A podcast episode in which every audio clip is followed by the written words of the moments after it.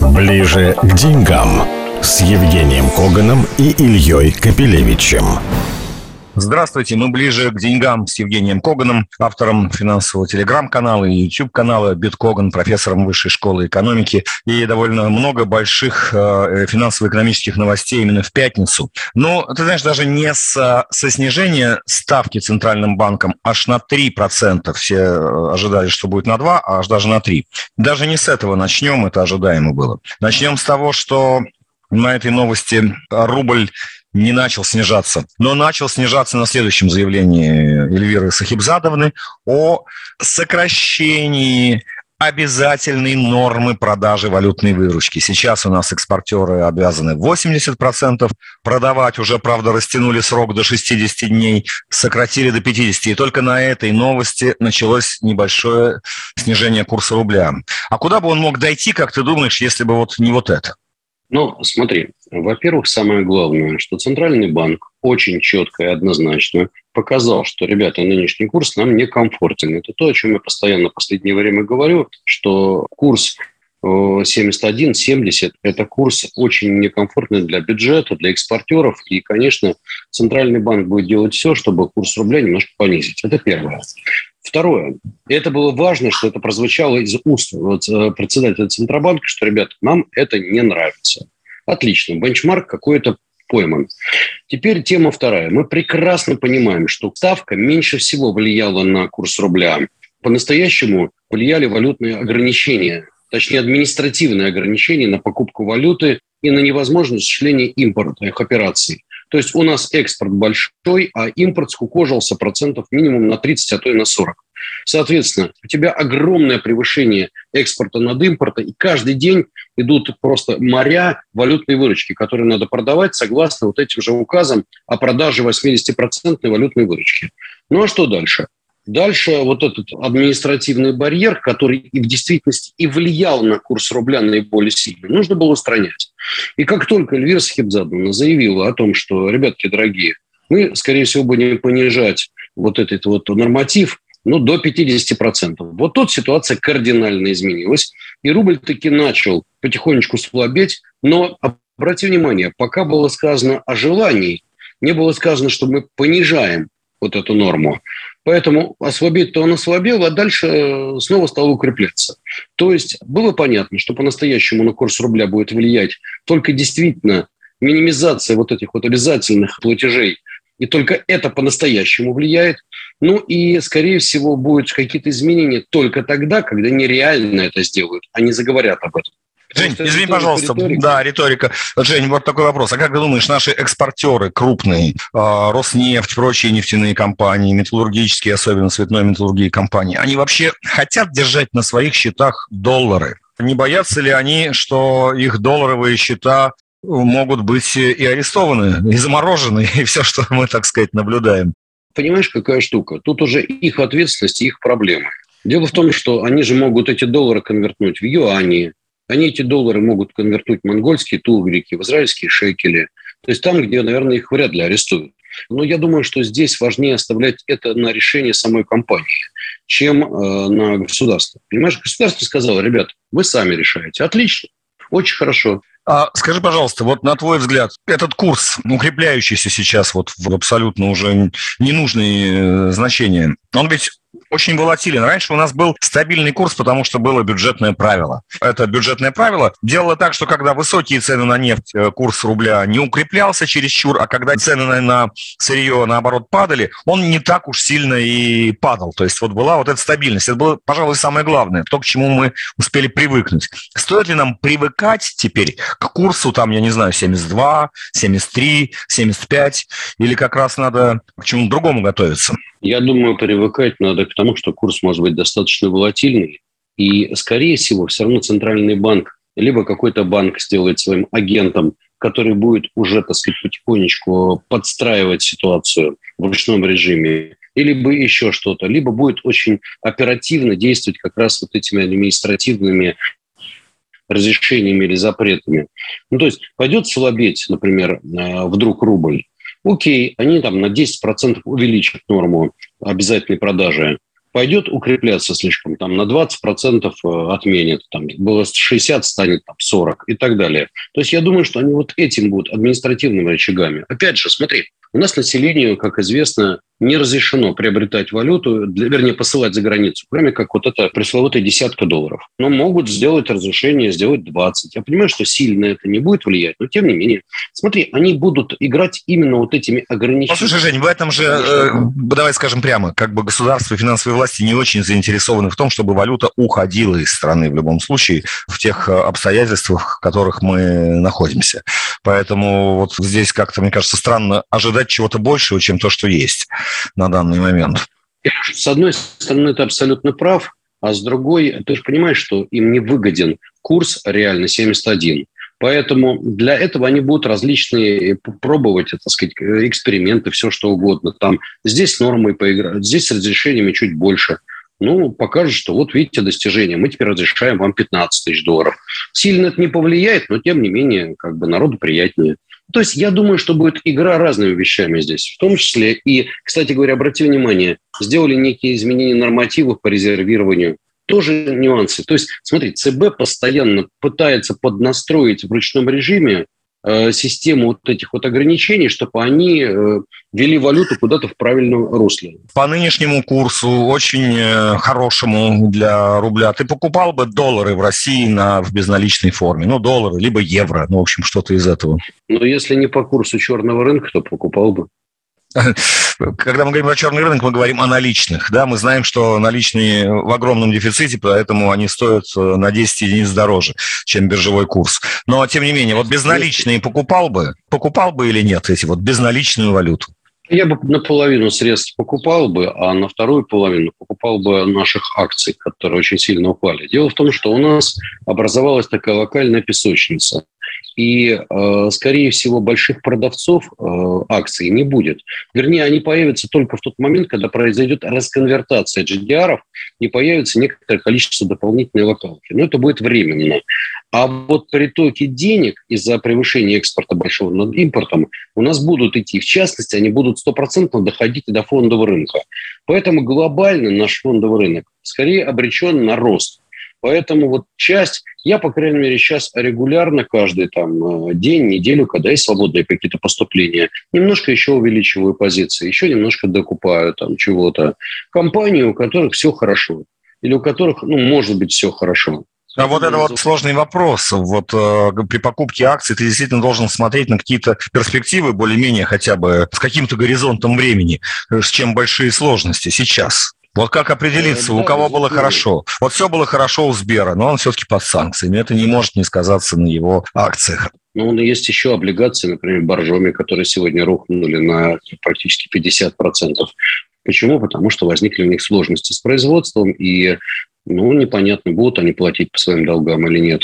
Да, наш рынок сегодня полон непредсказуемости. Но давай так, вот когда мы говорили в данном случае про рубль, было уже понятно, что вот этот гигантский вал новых и новых новых долларов, он будет приводить к тому, что рубль неизбежно будет укрепляться. Другое дело, что я, например, делал ставку на то, что Центральный банк более резко отменит свои валютные ограничения, и рубль устремится туда, где будет комфортнее, так сказать, э, государству. Ну вот спохватились поздновато. Ну, спохватились. Простой вопрос, на который нет простого ответа. Покупать ли ныне такие дешевые доллары и евро, и особенно, кстати, евро? Как ты думаешь, евро уже уткнулся в дно? Или он пойдет еще ниже? И может ли он опуститься ниже доллара? Ты знаешь, э, хороший вопрос. В принципе, все те процессы, которые сейчас происходят, это удар сильный по Европе прежде всего. И поэтому еще недавно видели евро на уровне 1.12, 1.15 к доллару США. Сегодня евро к доллару уже 1.05.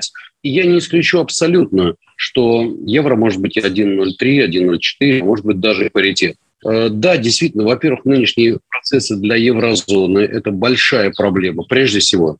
То есть в нынешней ситуации те, кто бенефициары, это скорее Америка и Китай.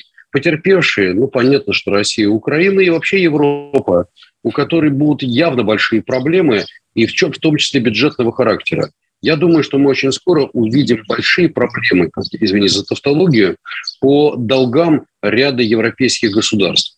Поэтому глобально увидеть в ближайшее время паритет, а почему бы и нет, 1.01, 1.02, 98.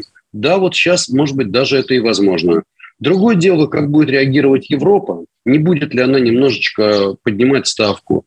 Хотя подъем ставки, я думаю, что ни к чему хорошему не приведет. Будет банкротство большого количества европейских компаний и заемщиков. Так что у европейцев сейчас ситуация очень несладкая, и особенно у проблемных стран, таких как Греция, таких как Италия, Испания и так далее.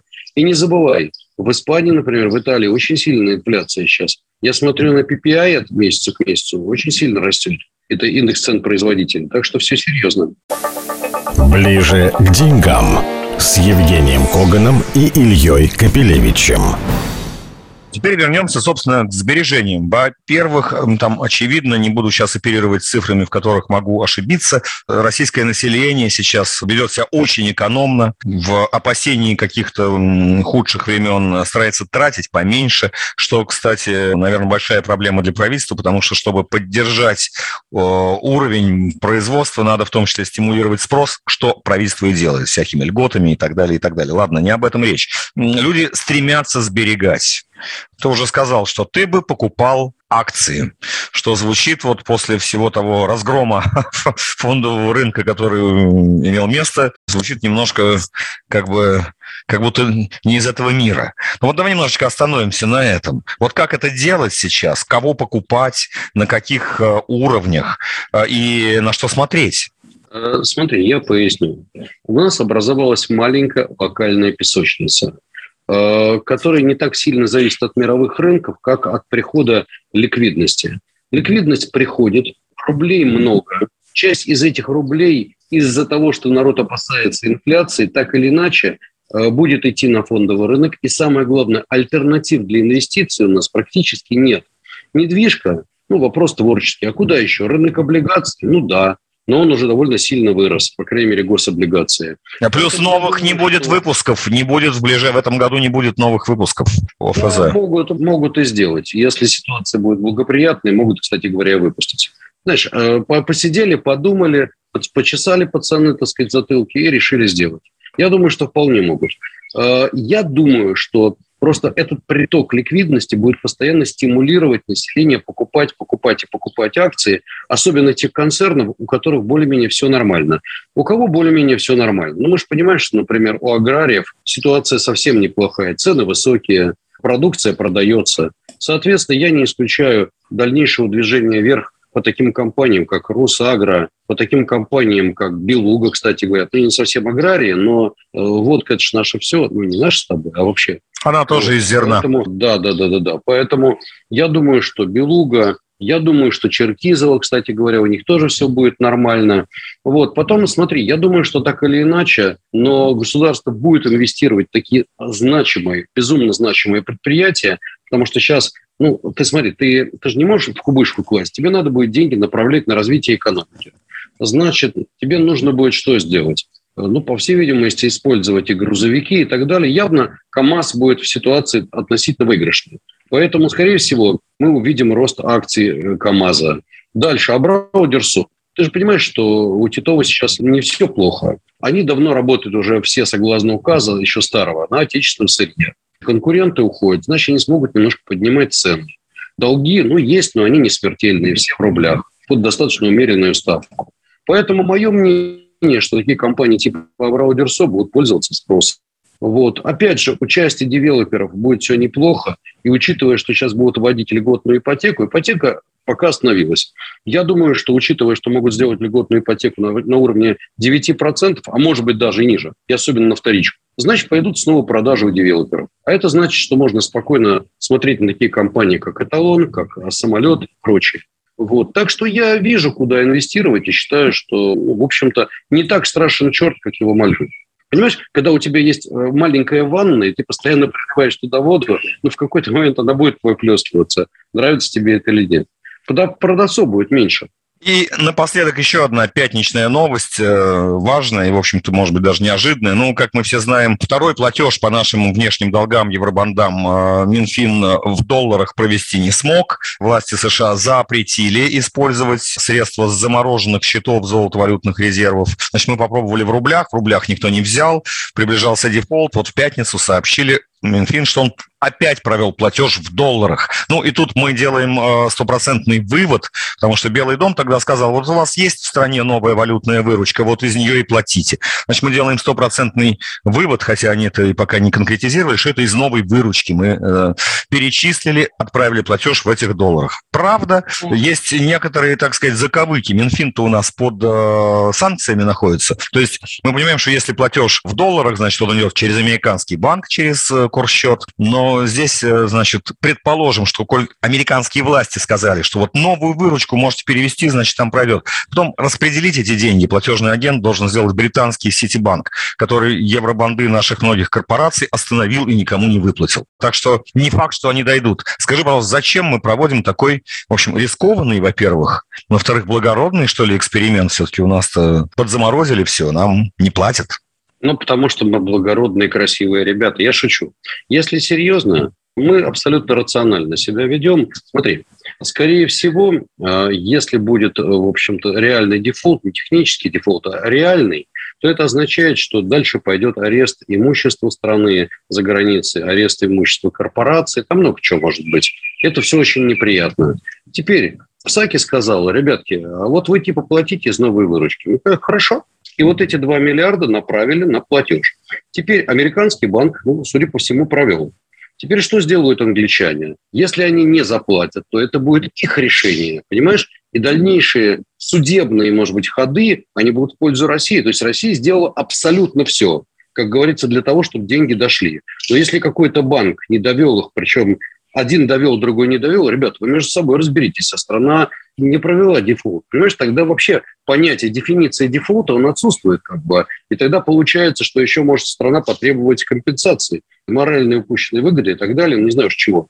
Поэтому теперь сидят лондонские банкиры, я так думаю, почесывают свои затылки, опять же, а что делать-то? В этой ситуации. Ну, наверное, и, наверное, и правительство Великобритании, оно же ввело санкции на российский Минфин. Деньги пришли от российского Минфина. То есть банк, наверное, не сам. Это вот сейчас мы от Бориса Джонсона в этом плане зависим, скорее всего. А скажи, пожалуйста, а почему мы боимся дефолта? Вроде против нас и так уже все, что можно и не можно, сделано уже. Ну, вот будет еще дефолт там. Ну, вот как бы многие скажут вообще, зачем? У нас там поарестовали, и так все, что нажито непосильным трудом. И не только государством, но и разными так сказать, уважаемыми людьми тоже? Ну, смотри, сегодняшний мир – мир полного беспредела, абсолютного беспредела. Ну, в какой-то момент ситуация начнет меняться, ну, пройдет полгода, год. Дальше мы сто процентов увидим различные суды. И в судах уже будет решаться многие вопросы. Понимаешь, опять все так или иначе, жизнь возвращается к своим ну, обычным нормам. Рано или поздно всегда. Есть нормы права, и тогда Россия будет подавать суды, доказывать. И в данном случае, понимаешь, ну, риск не такой большой для страны. 2 миллиарда при такой гигантской выручке, ну, это валютной, это немного. Страна говорит, вот, пожалуйста, мы заплатили, вот американский банк провел. Ребята, мы сделали все, что можно, дальше вот, ну, не наши проблемы. И тогда инвесторы, которые вложились в эти банды, может, действительно будут судиться не с Россией, а с Лондоном. Это тоже очень интересный эксперимент. Это, знаешь, такой троянский конь который был запущен. Но любопытно, что дальше будет. Я думаю, что англичане не пропустят, но задачка непростая. То есть наш Минфин, ты хочешь сказать, вот я такой делаю вывод, верит в будущее, он работает на будущее, значит, верит в него. Наш Минфин, да нет, наш Минфин просто рационально поступает. Понимаешь, э, я считаю, что это абсолютно рациональный поступок, и здесь вопрос не в благородстве, не в том, кто Д'Артаньян, а кто, так сказать, бяка нехорошая. Они поступили абсолютно рационально, и в данном случае умыли руки, и дальше, ребятки, сами разбирайтесь, понимаешь? А потом, если что, мы еще и в суд можем подать. Ну, понятно, что сейчас скажут, какой суд? Вот идите себе, басман, не подавайте. Но завтра же, жизнь на сегодня завтра не заканчивается, а дальше будет интересно, будет очень много интересного. Ну что ж, давай тогда, как говорится, за это потом. И на этом пока попрощаемся до потом. А, с нами был Евгений Коган, профессор Высшей школы экономики, автор телеграм и YouTube канала Виткоган. Счастливо. Всего доброго. До свидания. Ближе к деньгам с Евгением Коганом и Ильей Капелевичем.